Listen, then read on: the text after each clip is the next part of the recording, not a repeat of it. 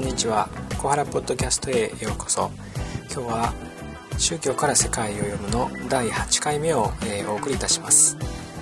今日は、えー、マレーシアからあ1件、えー、そしてヨーロッパから、え1件の記事をお伝えしまた解説をしたいと思います、えではまず最初の記事ですけれども、えタイトルは「キリスト教の CD が税関で没収。女性信者が政府を告訴というマレーシアからマレーシアからのニュースです。では記事を、ま、一部省略しながら、え、ざっと読んでみたいと思います。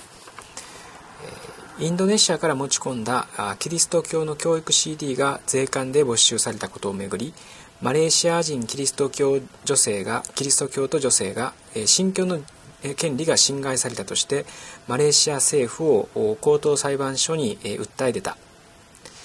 没収の理由について内務省は非イスラム教徒の信仰に関する書物での表記が禁じられている「アラー」という言葉が CD のカバータイトルにあったからだと文書で回答したという。マレーシア政府は昨年非イスラム教徒が神に相当するアラビア語語源のえ「アラー」という言葉を用いることを禁じると発表。マレー語の聖書で神に言及する際にアラーを用いてきたキリスト教会はえ反発。あるいはキリスト教会とキリスト教徒向け新聞が禁止令に異議申し異議を申し立てている、えー、このような、えー、ニュースです。であのマレーシアではですね、まあ、この、え、出来事に、ま、関連して、え、比較的最近、え、ヨガを禁止するというですねファトワえ宗教上のですね、まあ、命令というか、え見解がですね出されたことでも、まあ、少し注目を集めました。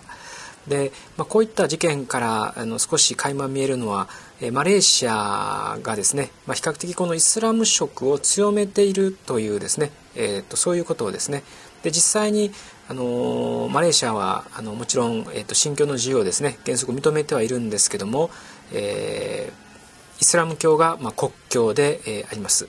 でもともとまあこの地域はですね、えー、まあ、イスラム教が入ってきたのは比較的遅いんですけれどもそれ以前は、まあ、もっぱらこうヒンズー教徒がですね多く住んでいた地域でありました。しかしあの14世紀以降あのイスラム勢力がだんだんとこう勢力を増してきて、まあ、今までは、国民のですね大体6割がイスラム教徒だというふうに言われています。その他の内訳を言いますとあの仏教が大体2割ですしそれからキリスト教が、まあ、あの1割そして、まあ、ヒンズー教徒が大体6%ぐらいいるというふうに考えられています。で、まあ、あの6割国民の6割ですからあのまあ、国境であるだけではなくてですね実際にまあ多数派をまあ占めているわけですので、えー、まあ、イスラム教的なですね、えー、まあ、見解といいますかそれがあの通りやすいのはあの言うまでもありませんけれどもしかし今回のようにですね CD のこうカバージャケットですねそこにこう「アラー」という名前が入ってていただけでそれがまあ没収されるということで、まあ、それに対してね、えー、あのこの女性キリスト教徒の女性が、まあ、あのけしからんということで、えー、訴えているわけであります。で、まあ、こここのですね、まあ、件あの我々からすると非常にこう分かりにくいといいますか、えー、なぜそんなですね、えー、と CD に「アラー」という名前が書いてるだけで没収されるのかと、えーまあ、逆にいぶかしく思うわけなんですけどもこれにはあの記事の後半で少し、えーまあ、言及しましたように、えー、昨年ですね、えーまあ、なされた取り決めが深く関係しています。まあ、すなわち、えー、このこれまではですねあの、まあ、イスラム教徒であろうが、まあ、キリスト教徒であろうがえ神という呼び名をですねアラーという言葉これはまあアラビア語にあの、まあ、語源を持つんですけどもそのアラーという言葉でそれぞれが神を呼んできたんですけどもうんこのイスラム教徒以外はこのアラーという言葉をですね、えー、使うべ使うべきではない使ってはならないというですねそういうあの、まあ、法ができたわけです。でこれにはもちろんあのそれまでアラと神のことをですね呼んできたキリスト教徒が、まあ、あのだいぶ反発したんですけども、まあ、そのですね問題はあの解決せずに、まあ、今日に至っています。でまあ、そういうですね、えー、と状況がありましたので、まあ、今回、まあ、CD にたまたまですね「アラー」という名を見つけた、まあ、あの空港の、まあ、税関の人がですね、まあ、それを、えー、没収したということになっています。で、まあ、この件に関して、まあ、いくつかですねやはりその背景をもう少し説明しておきたいんですけども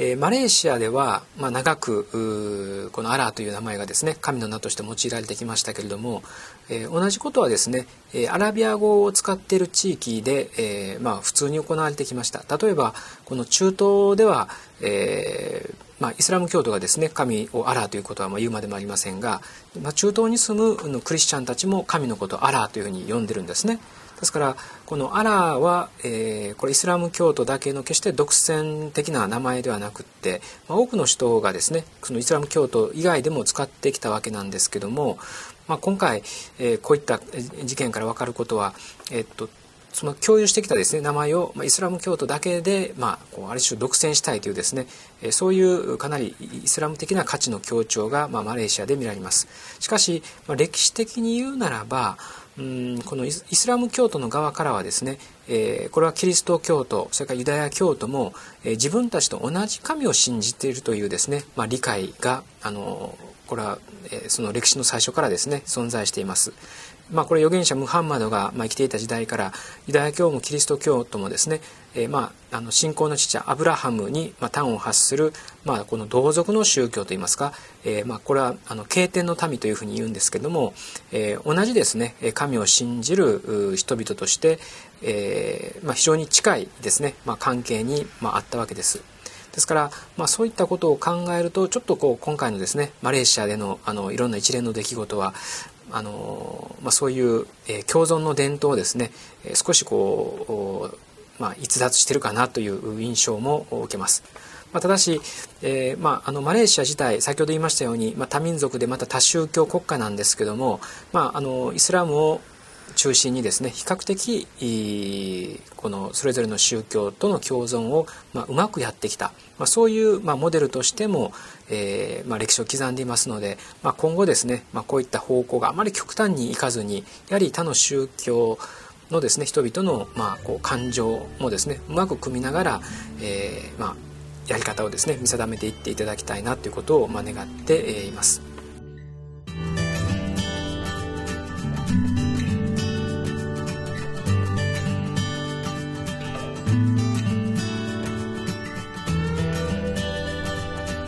では、えー、と次ですけども、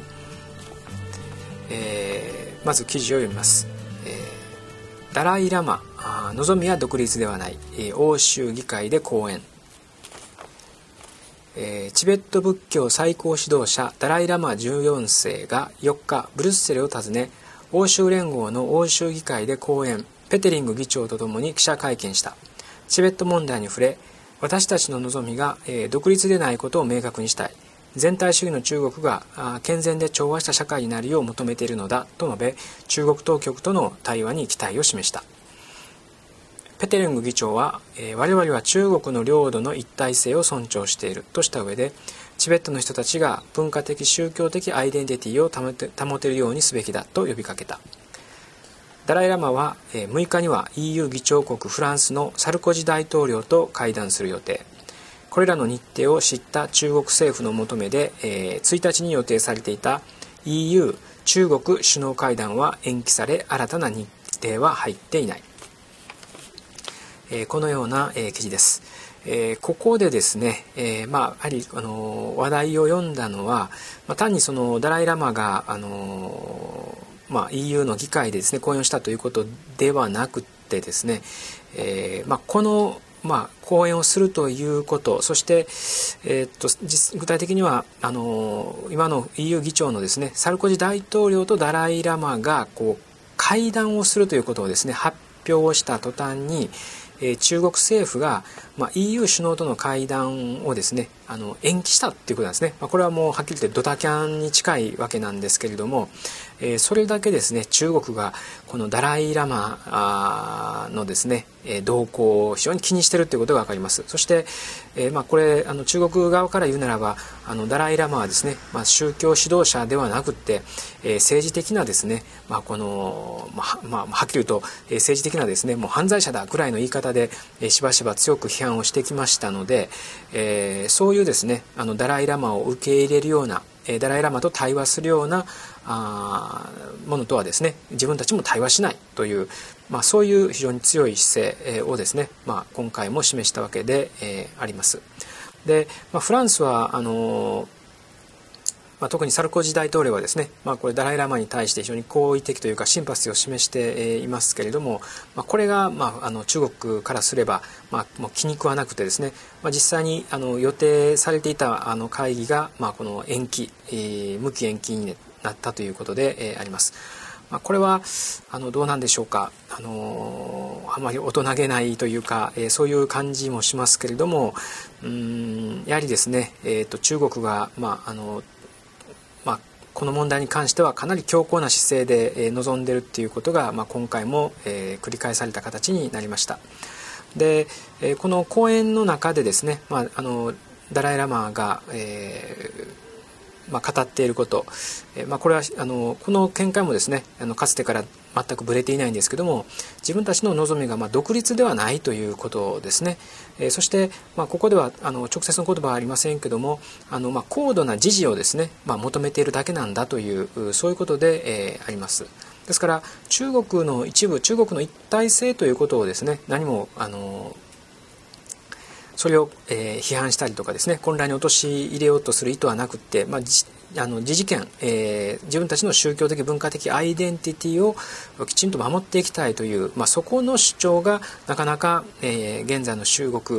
政府とですね、まあ、今のところまだ折り合いがつかないということになって、えー、います。でこれはあのこれまでのあの宗教から世界を読むのですね、えー、記事の中でも紹介してきましたように、まあ、中国の場合には公認宗教があってそして、えー、それぞれがですね、え、中国政府に対するかなりきちんとしたこの忠誠心を示すということをですね求めています。ですからあのまあ、その限りにおいてはあの自由にですね活動を認めているわけなんですけれども、えー、このチベットのようにですね自治権とかですね、えー、そのそういうことをこう言うことに対してやはり中国政府があの、まあ、よく思わないということはですね、えー、もちろんあの現状の宗教政策から言うと、えー、分かるんですけれどもしかし、えーまあ、ここの問題はですね、まあ、この中あの中国が、まあ、どれだけ柔軟なあの宗教政策寛容な宗教政策をできるかどうかということで、まあ、世界中がですね、はい、注目しているところでもありますので、まああのまあ、今後ですね、まあ、より良い妥協点が、まあ、見つかって、えーまあ、それをですね見つけていかなければ、まあ、ならないのではないかというふうに、えー、思います。であの私はですねあのかつてあのこのダライ・ラマ14世とえお会いしたことがあのあるんですけれども、えこれはもう45年前になりますがあの奈良でですね、え奈良のホテルであの90分か2時間弱ぐらいですねあのフォーラムそういうちょっとしたシンポジウムのようなものをしまして、まあ、仏教のですね代表者の中でえに混じってですね私も参加しあの討議いたしました。でその後ですねあの、まあ、奈良のえーと、興福寺からそれから東大寺にかけてですねあの一緒にこの散歩しながらあの話をですねしたことをあの思い出します。で、まあ、その前はですね私はそれほどよくダライ・ラマのことを知らなかったんですけども、まあ、この正直申し上げましてあの、まあ、非常に能天気なおじさんかなっていうぐらいに思っていたんですけれどもやはり直接に対話してまた私のですね、えー、非常にこのまあ何て言いますかちょっと意地悪なですね質問に対しても本当にこうニコニコと答えてくれるですねそういう懐の深いところを見てあ本当にまあこの人のある種、まあ、楽観主義、まあ、彼自身が自分は楽観主義者だっていうふうに言うんですけどもそれがまあまあ、こう国を背負いながらですね、えー、まあ、そのいった現実感に裏付けられた、まあ、非常にあの懐の深い人であるということを、まあ、率直にま感じた、経験があります。まあ、彼はあの、まあ、今の世界でですね、まあ、平和ということ平和主義をですね、まあ、訴える、まあ、非常にあの象徴的なあの存在でも、えー、ありますので、えー、やはり、まあ、健康状態などですね時々こう危ぶまれたりしていますけれども、まあ、あのまあ、良い形でですね、えー、彼の,、まあ、あの良さがですね、えーまあ、中国との和解に関しても発揮されることを、まあ、願うわけで、えー、あります。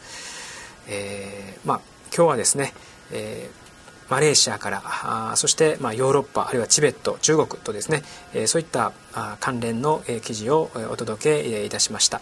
えー、なかなかですね、えー、宗教が絡む問題というのは、えー、一筋縄にいかないことが、まあ、多いわけでありますけども、まあ、その背景になっているですね歴史であるとか、えー、社会事情そういったことを一つ一つ読み解きながら、えー、今後のですね、まあ、社会についても行き添えあの今後のですね世界がどういう方向に、えー、行くべきなのかということについても、えー、共に、まあ、考えていきたいと思います。では今日はこれで終わります。